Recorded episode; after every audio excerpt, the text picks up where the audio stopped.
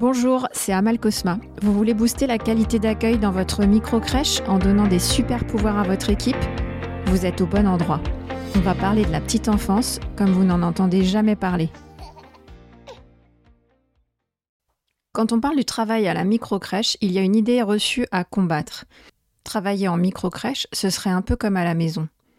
Ça a l'air sympa comme ça, confortable, cosy, presque amusant. Mais non, le travail à la micro-crèche, c'est un métier, un métier très technique. Tout le monde sait qu'il y a de grands enjeux et de grandes responsabilités dans ce métier.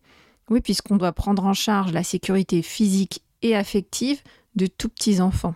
Alors comment ça se fait qu'on entend des choses pareilles? Évidemment, pour prendre en charge de si grandes responsabilités, il y a forcément beaucoup de techniques. Et ça, c'est pareil dans tous les métiers. Dans la restauration, dans l'industrie, partout on trouve ces impératifs d'organisation du travail. En fait, en crèche, notre travail, c'est de répondre aux besoins des enfants. Et ça, ça implique quatre impératifs. Le premier impératif, c'est que l'enfant, à cet âge-là, il est dépendant de l'adulte. Parce qu'en crèche, on accueille des tout petits enfants de 2 mois et demi à 4 ans maximum. À cet âge-là, l'enfant est dépendant de l'adulte. C'est pour ça que ses besoins sont très exigeants. Pas l'enfant lui-même, mais ses besoins sont très exigeants. Le deuxième impératif, c'est que ce sont des besoins individuels, mais nous, pourtant, on doit répondre à un groupe on doit s'occuper d'un groupe, c'est le principe de la collectivité. Le troisième impératif, c'est qu'avec des tout petits bébés, le rythme est très soutenu. Chaque minute compte.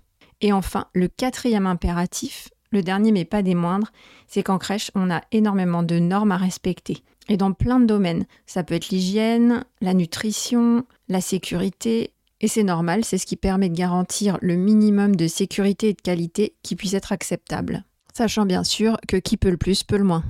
Alors maintenant qu'on connaît nos quatre impératifs, comment y répondre?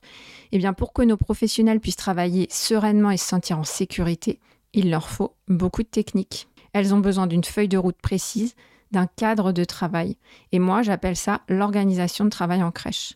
Parfois, je dis les organisations de travail parce que c'est un ensemble de fiches techniques, de descriptions de postes, de process de journée, qui vont permettre à nos professionnels de se repérer hyper simplement dans leur journée et de se libérer d'un tas de petites questions qui reviennent sans cesse dans leur travail. C'est un peu comme un peintre qui doit savoir utiliser l'huile, les pigments et tous les éléments qu'il va mettre dans sa peinture à l'huile et comment préparer sa toile. S'il est tout le temps en train de travailler là-dessus, comment il peut garder sa créativité et faire un tableau incroyable? Maîtriser ces aspects techniques, pour les dépasser et aller bien au-delà.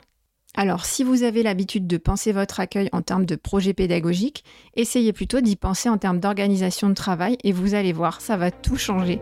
On en reparle dans les prochains épisodes.